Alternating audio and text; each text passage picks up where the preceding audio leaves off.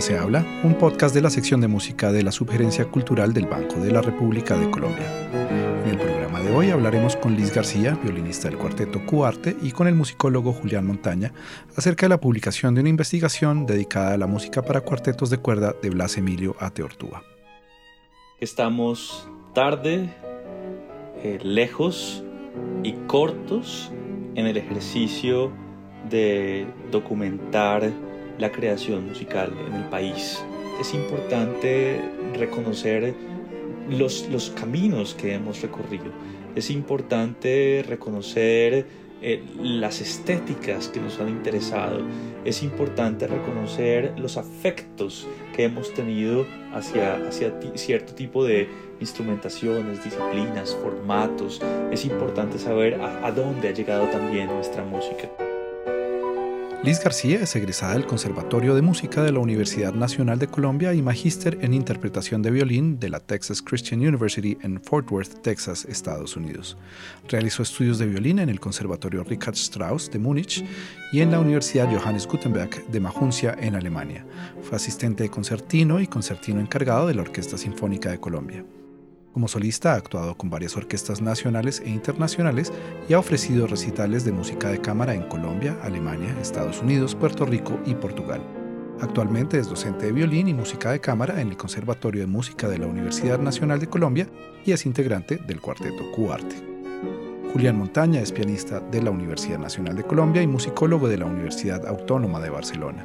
Actualmente es decano de la Escuela de Artes y Música de la Universidad Sergio Arboleda y profesor en la carrera del Instituto de Investigaciones Estéticas de la Universidad Nacional de Colombia. Entre sus publicaciones se encuentran las ediciones críticas sobre música para violín y piano y cuarteto de cuerdas de compositores colombianos.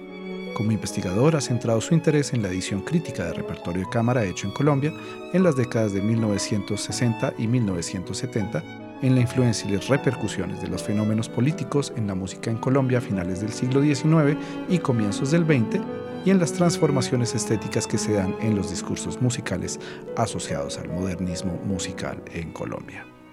Liz y Julián, bienvenidos. Muchas gracias Mauricio por la invitación, muchas gracias a la Biblioteca Luis Ángel Arango y bueno, eh, un gusto saludar a toda la audiencia. Para mí es un gusto estar aquí, Mauricio, gracias por la invitación. Qué importante poder conversar acerca de la obra del maestro Blas Emilio Tebortúa. Empecemos con un poquito de historia, Liz, de cómo nace el cuarteto Cuarte y cómo nace su interés por la música de Blas Emilio Ateortúa. El Cuarteto Cuarte está trabajando hace 10 años. Antes de eso, en el 2008, hicimos con, algunos compañeros, entre ellos Diego García y otros compañeros, una grabación que se llamó justo Resonancias, en la cual incluimos una obra del maestro Blas Emilio Tortúa. Esas eran las seis, piezas colombianas para violín y violonchelo. La tocamos con Diego, con mi hermano. Y en ese momento, antecitos de la grabación, conocimos al maestro Tortúa. Él estaba en Bogotá. Pedro Sarmiento me comentó que él estaba aquí en Bogotá y yo lo quería conocer porque pues íbamos a tocar esa obra y sabía de lo importante que él era para la música pues de, de nuestro país. Él me acogió muy, muy lindo, fue muy lindo ese encuentro, muy, de una forma muy, muy afectiva. Y bueno, quedamos en contacto. Luego, en el 2012, él estuvo aquí en Bogotá, él vivía en Bucaramanga en esa época, y le pedimos el favor que nos escuchara el cuarteto número 2, un ensayo del cuarteto número 2 de Alberto Ginastera. Él accedió gustoso y bueno, de ahí en adelante trabajamos en conjunto con él. Posteriormente tocamos el cuarteto número 4, el número 5 y bueno, toda la historia que vamos a contar ahorita. Nos emocionaba muchísimo estar con el maestro, siempre nos emociona mucho tocar las obras de los, de los compositores vivos y es una gran oportunidad para un intérprete, entonces pues creo que la, la aprovechamos al máximo. Julián, esta, esta entrevista eh, se da con motivo de una nueva publicación en la que están trabajando tanto el cuarteto como tú como investigador, que es la publicación Música para Cuarteto de Cuerdas eh, del compositor Blas Emilia Tortúa. ¿Cómo nace esta iniciativa? Esta iniciativa es un proyecto que surge de nuestra actividad como profesores en la Universidad Nacional de Colombia. Tuvimos la oportunidad de trabajar en esta publicación que reúne cuatro obras de Plaza Emilio en, el marco de un proyecto de investigación que no solamente buscaba reflexionar en torno a la música para cuarteto, sino también a la música de cámara del compositor. Liz, yo me imagino que la, la aproximación a la obra de Blas Emilio Tortúa por parte del cuarteto Cuarte nace principalmente o originalmente de su aproximación para preparar conciertos, para preparar grabaciones, es decir, desde la interpretación de las obras, no necesariamente de una investigación académica, histórica, como la que refleja este disco. ¿Cómo encuentran ustedes o qué diferencias ven ustedes en las obras y qué caracteriza a la música de Blasemira Tortúa versus otras obras para cuarteto de cuerda del repertorio latinoamericano? Como bien dices, Mauricio, sí, la primera aproximación a los cuartetos del maestro Tortúa eh, ha sido para realizar conciertos. Es verdad, y mm, primero hicimos un, un, concierto en Bucaramanga, tocamos el cuarteto número 4, y luego eh, eh, hicimos el, el, cuarteto número 5 en, la, una programación que tuvimos con el Banco de la República, justo en 11 ciudades de Colombia. Antecitos de esto también le pedimos el favor a él que nos hiciera una composición para los cinco años del cuarteto cuarte. Ese, el quinteto para clarinete y cuarteto de cuerdas fue la, la respuesta maravillosa que el maestro nos dio. Esto fue en el 2015 y posteriormente para el 2016 se le comisionó a, a Teortúa una obra de la cual fue resultado el cuarteto número 6. O sea, como ves, hay obras que ya estaban elaboradas, ya estaban construidas, ya estaban compuestas, y hay otras obras que fueron como compuestas eh, eh, a través del intercambio, digamos, que tuvimos intérprete-compositor. Y eso me parece que es, es bastante interesante. Evidentemente vemos en sus obras una gran influencia del maestro Ginastera, en especial por el ritmo y por algunas cosas que él siempre quiso mantener en sus obras, como el sincretismo o el latinoamericanismo que él llamaba. Es decir, como buscar un lenguaje, siempre estaba en la búsqueda de un lenguaje latinoamericano. Entonces, creo que ese es un distintivo que siempre tuvo el maestro Ateortúa. Y bueno, y todo este proceso de la publicación obviamente nos da a los intérpretes otra perspectiva de la partitura, del score, un acercamiento mucho más profundo a, las, a, la, a, la, obra, a las fuentes, y creo que ha sido un ejercicio bastante interesante. O sea, no solamente ver la obra como intérprete, sino el ejercicio que hemos tenido de reflexionar acerca de, de lo que está escrito. Una duda, la, la parte grabada de este proyecto, ya está hecha o, se hizo previo o después a la investigación y, dependiendo del orden, si hubo investigación antes, ¿cambió de alguna manera la interpretación de las obras? Sí, la grabación fue realizada antes, en el 2016, en junio, y en el 2017, en enero. Y evidentemente eh, las obras han cambiado en algunos aspectos. Como todas las obras, también va cambiando con el tiempo. Seguramente cuando lo volvamos a, las volvamos a interpretar va a ser con una mirada diferente, pero de todas maneras hubo una investigación previa, hubo un conocimiento, hubo un trabajo con el compositor y creo que pues eso conllevó a que la grabación fueran digamos obras maduras para el cuarteto, obras conocidas y bueno, como todos los procesos, nunca se acaba.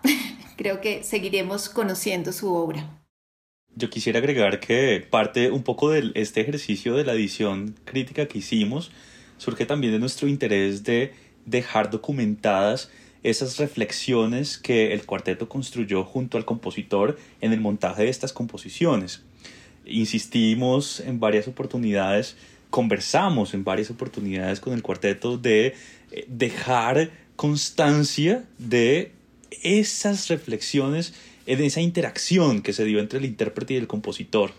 En esas reflexiones quedan consignadas en estas, estas ediciones críticas, pero además de eso quedan también consignadas las reflexiones a partir de la mirada del investigador.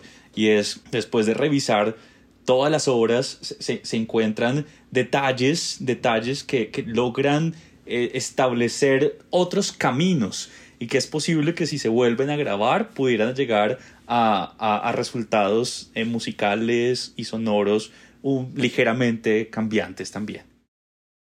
Julián, tú mencionas en el libro como un punto muy importante el paso de Blas Emilia Tortúa por el Instituto Torcuato Di Tella.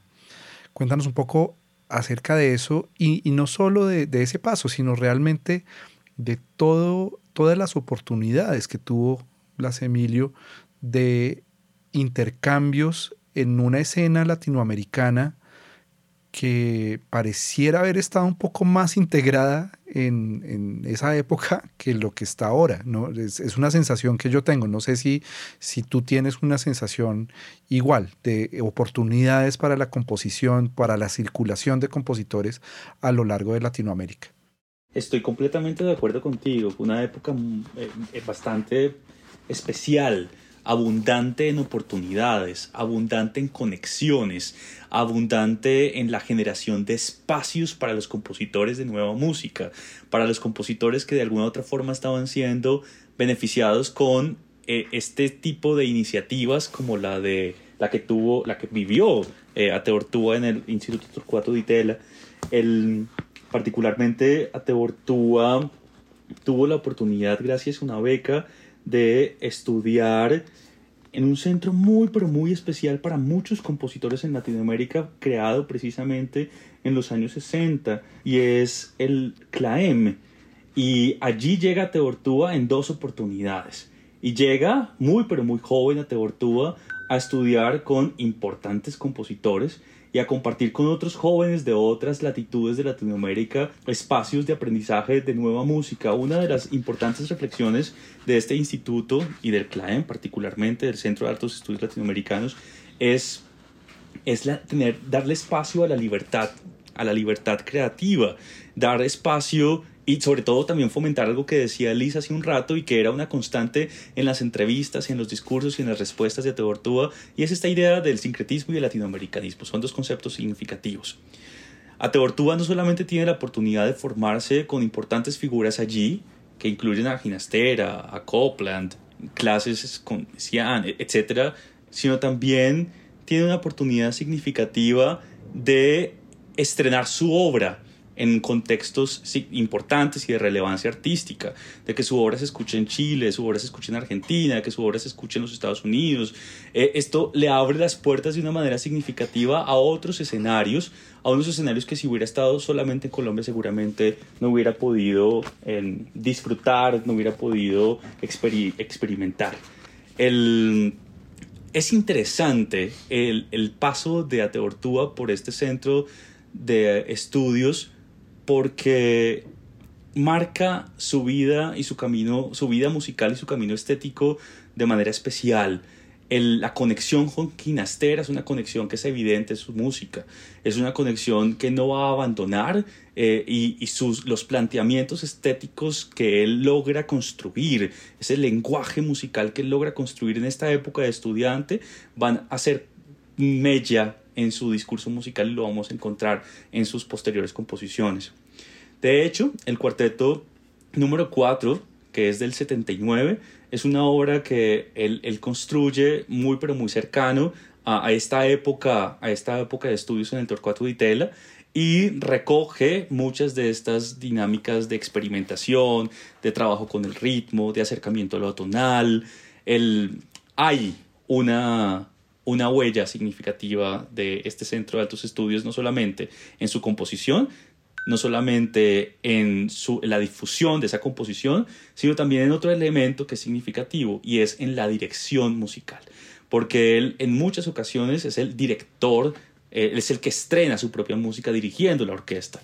Y eso también le permite generar una serie de, conexiones, de, viajes, de relaciones que van a también a definir sus, sus próximos años yo creo que me, me brinqué un poco la, la, primera pregunta más importante y es describir un poco este proyecto y su alcance. Eh, mm, porque a Julián le preguntamos que cómo, cómo nació, pero describamos un poco el proyecto, qué incluye, eh, qué puede encontrar el lector y en qué, en qué secuencia se proyecta este proyecto. Como instrumentistas hemos visto eh, los vacíos que tiene las publicaciones de las obras de compositores colombianos. Esta publicación precisamente trata de visualizar, de visibilizar una de las creaciones de uno de los compositores colombianos más destacados de nuestro siglo, del siglo XX, del siglo XXI. Quisiéramos, obviamente, que esto ayudara a los intérpretes, a otros intérpretes colombianos interpretar estas obras, poderlas conocer, a los intérpretes de otros países poder conocer estas obras y no solamente a los intérpretes profesionales, sino también estudiantes, amateurs.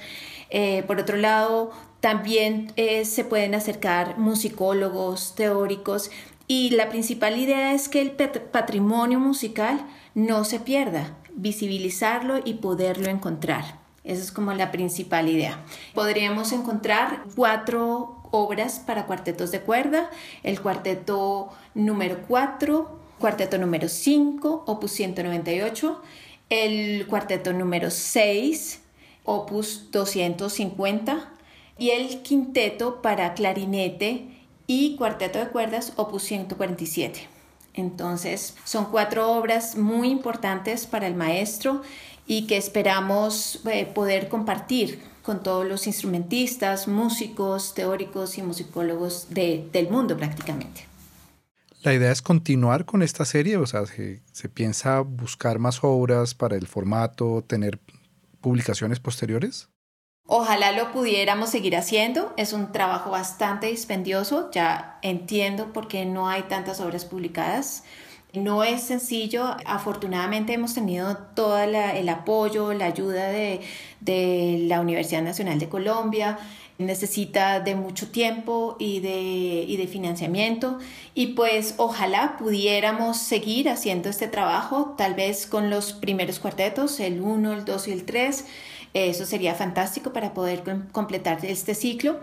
Y pues obviamente también hay muchos compositores que, ah, que, tienen sus partituras volando sin publicar, colombianos que tienen archivos esperando a que publiquemos estas obras. Esto no lo podemos hacer solamente eh, un cuarteto o una sola institución, tiene que ser un trabajo como de muchas instituciones y pues en realidad esta es una invitación a todas estas instituciones, a las personas interesadas en no olvidar nuestro patrimonio musical, en no olvidar nuestra historia y en pues seguir trabajando en ello. Julián, como investigador y alguien que además ha hecho investigación y ha estudiado en Europa, ¿Cómo estamos en, Colombia en relación con estos archivos musicales? ¿Es fácil conseguir la música? ¿Se está guardando bien?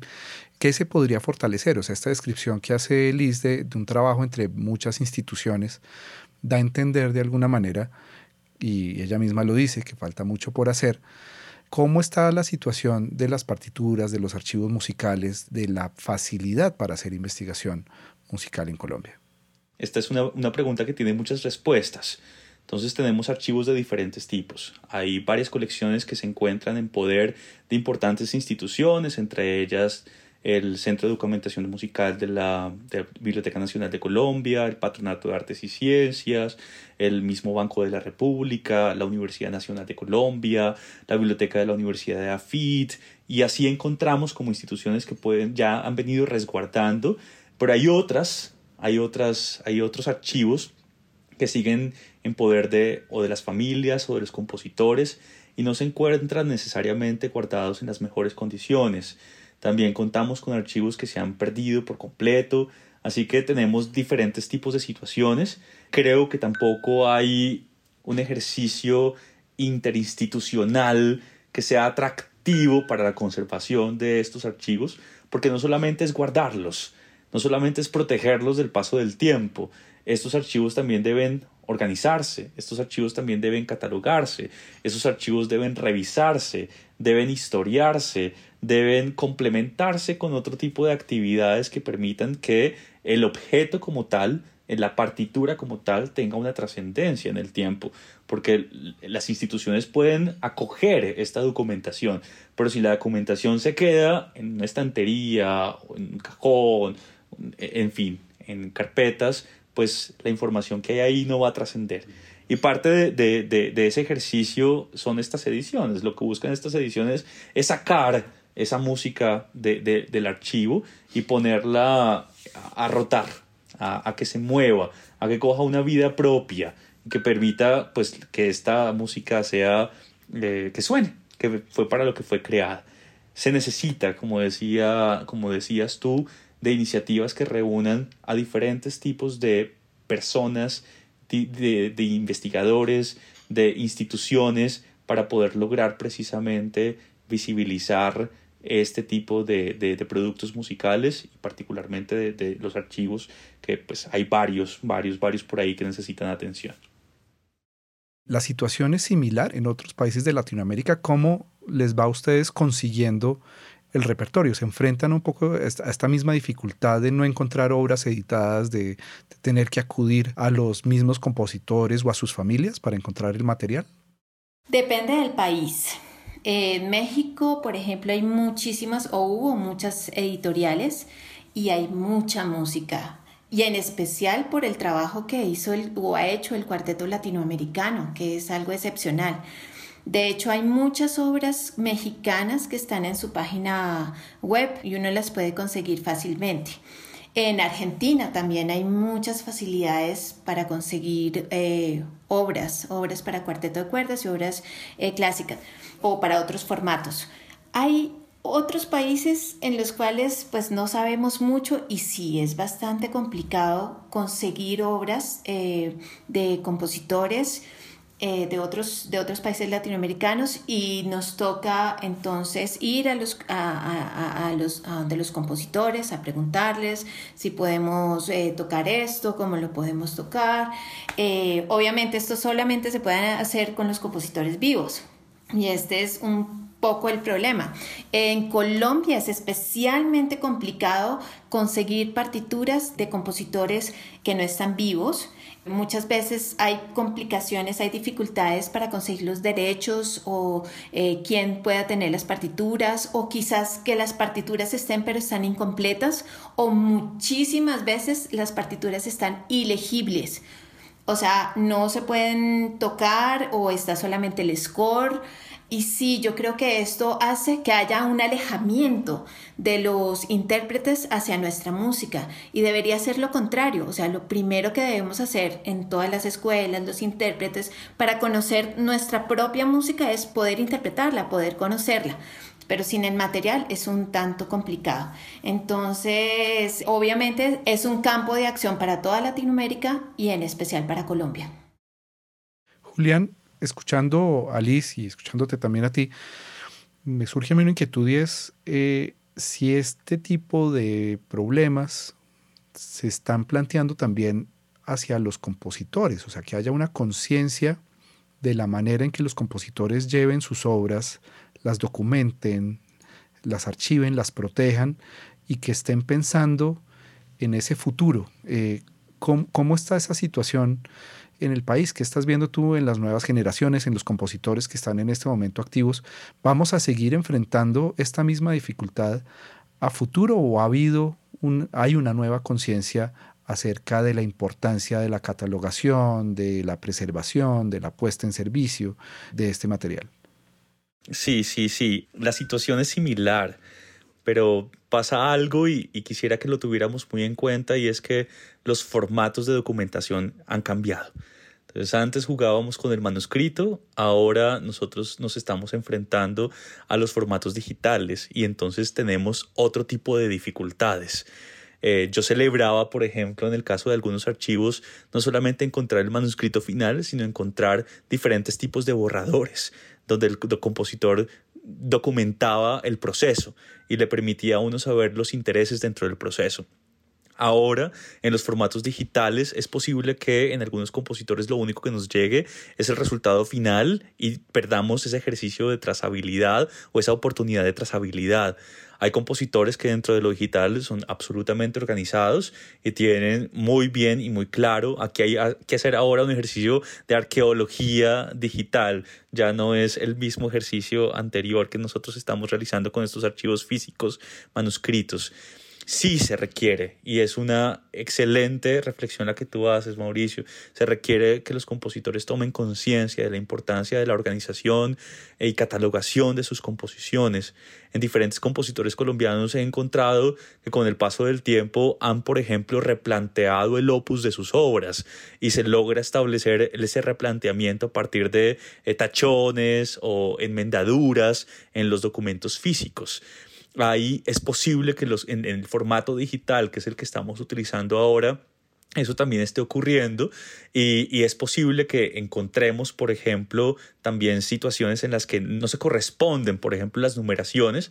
Ojalá podamos encontrar, y creo que los investigadores también tenemos una tarea muy, muy, muy importante y es aprender a hacer un seguimiento a estos nuevos tipos de formatos, eh, estos nuevos tipos de archivos, eh, estas nuevas maneras de documentar la música, porque las, las, las, las cosas a las que nos estamos enfrentando pues son un poco diferentes. Entonces, por un lado, debemos eh, crear conciencia también en el medio y en los compositores de la importancia de la catalogación. Además de eso, es innecesaria y súper imperante eh, la formación y que nos formemos en el manejo de este nuevo tipo de, de documento. Y tercero, pues nada, tenemos que empezar a trabajar también en esos compositores que no son necesariamente, que incluso no están vivos, pero que dejaron toda su obra en lo digital. Creo que nos hemos concentrado mucho en los compositores alrededor de las obras manuscritas, pero que ahora en estas generaciones nos va a tocar trabajar en estos nuevos formatos también. Julián, tú has trabajado obras de Luis Carlos Figueroa, de Mario Gómez Viñez. ¿Hay algo que tú puedas decir que traza de alguna manera un, lenguaje colombiano. Este es un país que por medio de su constitución se declara multicultural y así creo que lo sentimos todos, pero a mí siempre me surge esa pregunta de si hay un estilo en la composición colombiana que sea claro. Pues en el caso de estos compositores, Mauricio, yo veo que ellos están interesados por aterrizar géneros, eh, estilos, que están relacionados con esa idea del nacionalismo musical. Es evidente en Luis Carlos Figueroa, fue evidente en Mario Gómez Viñez, que si bien nació en Chile, pues es, es un compositor de aquí. Lo mismo sucede con Blas Emilio Tebortúa. Y los tres, desde estética, desde de esquinas estéticas muy, pero muy diferentes. En el caso de, de Luis Carlos Figueroa estamos trabajando desde el impresionismo musical, muy, pero muy vigente a comienzos del siglo XX en Colombia, con esa gran conexión, la escuela francesa de finales del XIX y comienzos del XX. En el caso de Mario Gómez Viñez, la composición que yo trabajé es una composición de mitad del siglo eh, pasado y él está acercándose a, otras, a otros tipos de estéticas y experimentaciones y con Blas Emilio Tebortúa también. Él, ha dado un paso más allá en estos procesos experimentales del siglo XX y en los tres yo puedo encontrar el interés por acercarse a algo que tenga que ver con Colombia, pero lo hacen desde el aterrizar en géneros musicales, en ritmos musicales asociados con el nacionalismo musical colombiano. Pero yo no me atrevería a afirmar que encontramos una estética que pueda, o un interés, o un modelo, o un perfil, o una estructura que pueda determinantemente ser considerada como colombiana y que sea, no sé, obligatoriamente diferencial al resto de cosas que se hacen en Latinoamérica. Liz, ustedes han interpretado una variedad de compositores latinoamericanos. ¿Cómo ven el lenguaje latinoamericano versus el lenguaje de otros continentes, en particular en la música contemporánea? ¿Cuál, creen que es el aporte de los compositores latinoamericanos a este formato? Todavía nos quedan muchas obras por conocer, pero por lo pronto en este momento diría yo que el principal aporte es el ritmo y, el, y la vivacidad. Hay una chispa, pues no en todos los compositores, pero en muchos y es el distintivo que hemos encontrado en muchas obras. Entonces, sí, me parece que es un mundo extraordinariamente interesante. Yo invito a todos los intérpretes, a los músicos a conocerlo, porque es, está todavía como, como detrás de un velo. Seguramente no solamente el ritmo es la riqueza, también hay timbres, hay instrumentos, hay muchísimas cosas y pues poco a poco las vamos develando. Pero eh, sí, un rasgo distintivo ha sido el ritmo. Julián, ahorita mencionabas las partituras digitales y ese nuevo mundo que se abre tanto para la preservación de archivos como para esa arqueología, esa búsqueda de documentos y que no se pierdan. Se abre un nuevo, nuevo frente de trabajo que ya no está en la estantería visible y palpable, sino en los discos duros, en los computadores, en las memorias, en las memorias USB. El proyecto de Blasemilia Tortúa tiene algún componente digital ya incluido o si se proyecta algún componente digital de poder hacer una consulta de las partituras en línea, poder escuchar los audios, poder hacer comparaciones. Creo que es una nueva frontera que también se abre en el mundo de la investigación. Sí, Mauricio, esta publicación va a salir tanto impresa como digital y será posible consultar las partituras eh, de manera independiente, cada una de las obras de manera independiente en el espacio digital, en la página web de la Universidad Nacional de Colombia. Quisiera añadir además que lo de la arqueología musical en la documentación de las nuevas partituras en estos nuevos formatos digitales es una, es una de las tantas opciones.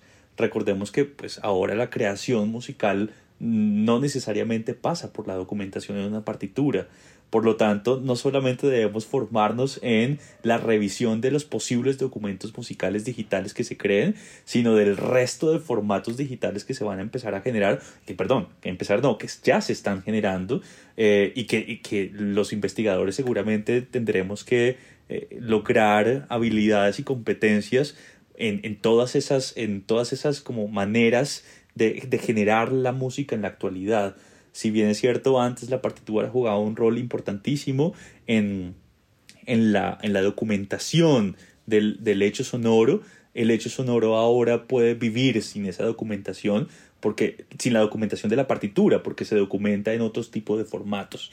Por lo tanto, tenemos un reto mayor, no solamente esa arqueología en la búsqueda y la reflexión y en el, en el trazado que se crea en las partituras, sino en el entendimiento, en la búsqueda y la reflexión de esos otros formatos adicionales que también ya están en funcionamiento en la actualidad. Parece una reflexión maravillosa, importantísima y que nos saca también de, este contexto de la, de la, misma publicación que ustedes están haciendo de un libro y, una serie de grabaciones discográficas. Eso me lleva un poco, Liz, a un proyecto que hizo el Cuarteto Cuarte hace unos años, que fue Altar de Muertos de Gabriela Ortiz. Me gustaría mucho que nos contaras acerca de ese proyecto y qué aprendieron ustedes del mismo, porque siento yo, percibo, que fue un proyecto que los sacó de su zona de confort. Sí, fue un proyecto muy bonito, eh, una obra maravillosa de la maestra Gabriela Ortiz de México.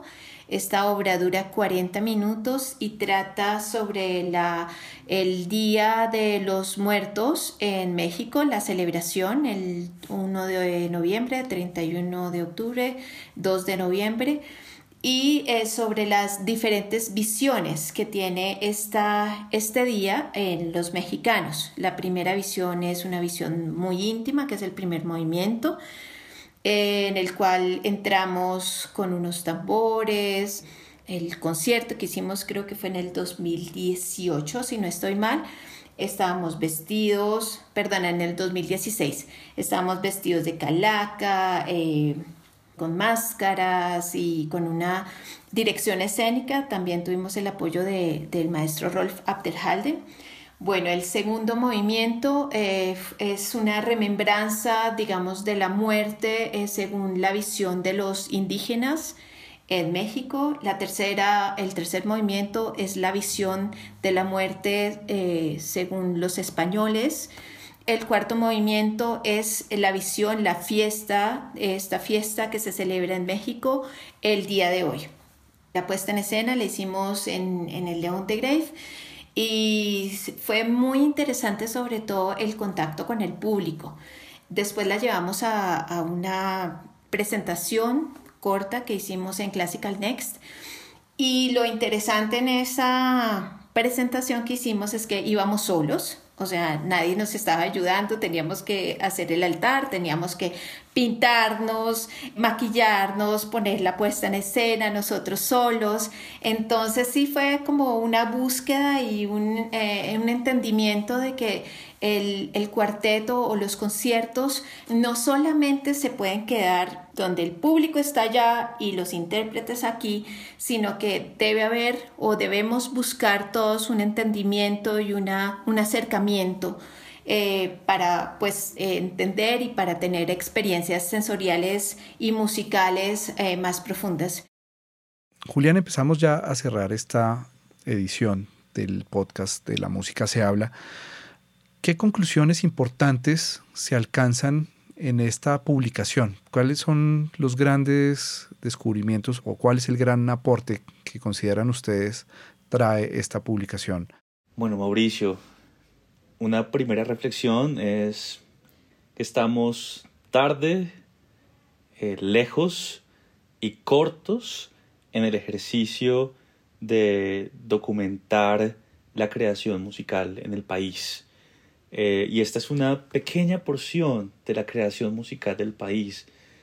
Por ejemplo, tanto que nos hace falta discutir alrededor de las, las músicas en los salones de baile en los años 40 y 50 en Colombia. Nos hace falta documentar los ejercicios de las fiestas eh, en, en, las diferentes, en los diferentes festivales y encuentros musicales de Colombia alrededor de las músicas tradicionales. Hay un ejercicio eh, de reflexión que todavía no hemos logrado construir de manera sólida y consistente y que pues estamos en camino hacia allá gracias a, a que cada vez hay más investigadores gracias a que también no solamente hay más investigadores, sino que también hay más oferta en investigación musical en Colombia. Las maestrías en investigación han aumentado en el país. Los investigadores, musicólogos, etnomusicólogos, sociólogos de la música, eh, las diferentes disciplinas investigativas que hay, el, estos personajes cada vez estamos más estructurados, más unidos también, más alineados y hay unos trabajos que, se han venido solidificando que me parece que van a aportar a que esa reflexión en, torno a las músicas que se han hecho en Colombia pueda terminar y llegar a un buen punto. Otra reflexión importante no solamente es esta de que nos hace falta mucho, sino que la construcción de la memoria es muy importante, es muy importante y sobre todo en, en, países que viven, que viven momentos tan, de tanta turbulencia. Eh, la construcción de memoria es, significativa, eh, no, no, de identidad, de memoria. Es, es importante reconocer los, los, caminos que hemos recorrido. Es importante reconocer eh, las estéticas que nos han interesado es importante reconocer los afectos que hemos tenido hacia, hacia cierto tipo de instrumentaciones, disciplinas, formatos. Es importante saber a, dónde ha llegado también nuestra música. El ejercicio alrededor de Blas Emilio Tebortúa es un ejercicio también de responsabilidad con una de las figuras más importantes en la música clásica del país, uno lee la biografía de Blasimiro Tebortoa y dice, estamos hablando de una persona que desde muy temprana edad está teniendo un rol significativo en la escena latinoamericana. Y, y, yo creo que, que, que, que, todavía hay que, hay que hacer sonar a Blasimiro Tebortúa muchísimo, pero muchísimo más. Entonces lo que sigue con esto es básicamente un ejercicio de, de seguir empujando un, un, no sé, una iniciativa que busca que, que consumamos unos, unos productos musicales que no solamente fueron importantes, sino que son relevantes también para la memoria nuestra. Y que además de eso se, se configuran en lo que hemos podido hacer nosotros como sociedad con las diferentes particularidades que existen en, en el caso de Colombia como sociedad. Otra reflexión interesante es que hay que articularnos, Mauricio. Hay que articularnos. Este es un ejercicio que hicimos entre intérpretes e investigadores. Este es un ejercicio que hicimos entre intérpretes, investigadores, compositor. Blas Emilio nos dejó este año, pero muchas de las reflexiones de Blas Emilio sobre las maneras de, de, interpretar esta obra pues quedaron plasmadas en estos documentos. Por lo tanto, es una invitación también a que se articulen los intérpretes con los investigadores, con los compositores, para dejar un trazo, un trazo que pueda llegar a ser reconocible. A mí me encanta el nombre de este podcast porque eh, de este espacio la música se habla y yo considero que la música se debe hablar, se debe reflexionar, se debe analizar y hay diferentes maneras de documentar esa reflexión, ese análisis, ese, esa conversación.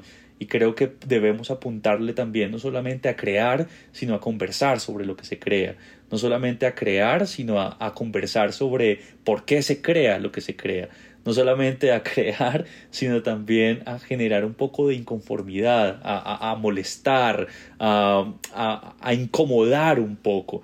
Creo que debemos generar chispa en, en, la sociedad, debemos generar un poco de esa controversia que nos lleve no solamente a pensar lo que hacemos, sino a imaginarnos otros mundos posibles. Me viene a la mente una frase que usamos en el Banco de la República para hablar de nuestras producciones discográficas y es que el patrimonio de un país se construye en el presente y es esa labor de estar con las antenas puestas con nuestros creadores actuales para que no nos pase lo que les está tocando a ustedes, que es remitirse a archivos y hacer toda esta arqueología de la que venimos hablando. Eh, si somos conscientes hoy día de, de lo que está pasando, eh, vamos a estar mucho mejor documentados y vamos a tener esa memoria mucho mejor preservada en función del país. Liz, yo tengo una última pregunta que me parece muy pertinente y es, yo veo al cuarteto Cuarte no como un cuarteto normal, eh, estándar que se dedique a tocar repertorio y hacer giras de conciertos, sino los veo metidos en una cantidad de proyectos, con una cantidad de inquietudes, casi que como un laboratorio. Me gustaría mucho que nos contaras cómo se ven ustedes, cómo se consideran ustedes a sí mismos con todos los frentes de trabajo que abordan, que trascienden el escenario y un concierto estándar de hora y media. Pues sí, como un laboratorio, como una incursión a la vida eh, como artistas, a como una exploración más bien eh, de la vida como artistas en Colombia y pues la verdad no es que nosotros pues nos propongamos desde el principio hacer esto y esto y esto y esto, sino que una cosa conllevó al festival y el festival conllevó a Altar de Muertos y entonces el Altar de Muertos conllevó a, a, Blas Emilio y después el concurso de composición y después el viaje y eh, como que una cosa conlleva a la otra. Esta es una labor de, muchos grupos, no solamente de, un cuarteto, sino de muchos cuartetos y de muchos grupos. Y yo creo que ahora están surgiendo otros grupos, otros estudiantes, otros artistas que están haciendo una labor maravillosa. Todos trabajando juntos para el fortalecimiento del gran legado de la música latinoamericana. Julián, para los que seguimos ligados al mundo físico y nos encanta tener libros y discos, ¿dónde se pueden conseguir estas publicaciones? ¿Ya están tanto el libro como los discos disponibles? Las partituras y los discos van a salir de manera independiente. Van a salir primero las, las publicaciones, tanto de manera digital como de manera eh, física, y estas las van a poder encontrar en la página de la editorial de la Universidad Nacional de Colombia y se podrá comprar el libro también en las diferentes librerías de la Universidad Nacional. El disco, estamos como decía Liz en un proceso de cierre, eh, porque queremos no solamente imprimirlos, sino que estén disponibles en las plataformas digitales. Eh, deseamos que antes de que termine el año puedan también estar a disposición de todos los interesados de la obra de la música cámara de, de Blas Emilio de Ortúa. Pues Liz y Julián, muchísimas gracias por acompañarnos. Creo que es un ejemplo del tipo de trabajo que se puede hacer cuando distintas disciplinas se juntan, distintas instituciones también se ponen a pensar en pro de un proyecto eh, y esperamos que no solo sea un proyecto que inspire a otros investigadores, a otros intérpretes, sino que sea el comienzo de muchos más, muchas más actividades por parte del Cuarteto Cuarte y de Julián, pues como investigador. Muchísimas gracias Julián y Liz por acompañarnos. Muchísimas gracias Mauricio por la invitación y pues que así sea. Gracias Mauricio a ti por este espacio para hablar la música. Gracias por tus preguntas, por permitirnos ir un poco más allá del documento y pensar también la disciplina, las oportunidades, los retos y, y, el futuro. El futuro, pensar el pasado desde el presente, como tú decías, pero pensando también ese, ese pasado en el presente hacia el futuro, hacia el dejar una huella, hacia el construir para, para los que vienen, para los que quedan y para los que se antojan precisamente de las músicas del país. Muchas gracias de verdad. La actividad cultural del Banco de la República a nivel nacional puede ser consultada en la página web www.banrepcultural.org. Síganos en Facebook como Sala de Conciertos Luis Ángel Arango y en Instagram, Twitter y YouTube como Banrep Cultural. La Música se habla es una producción de la sección de música de la Subgerencia Cultural del Banco de la República de Colombia. La música de este podcast es parte del trío Opus 32 de la compositora colombiana Amparo Ángel, interpretado por el Swiss Piano Trio, grabación que hace parte del disco Compositores de Nuestro Tiempo Volumen 2, editado y publicado por el Banco de la República. Mi nombre es Mauricio Peña, jefe de la sección de música del Banco de la República. Hasta una próxima ocasión.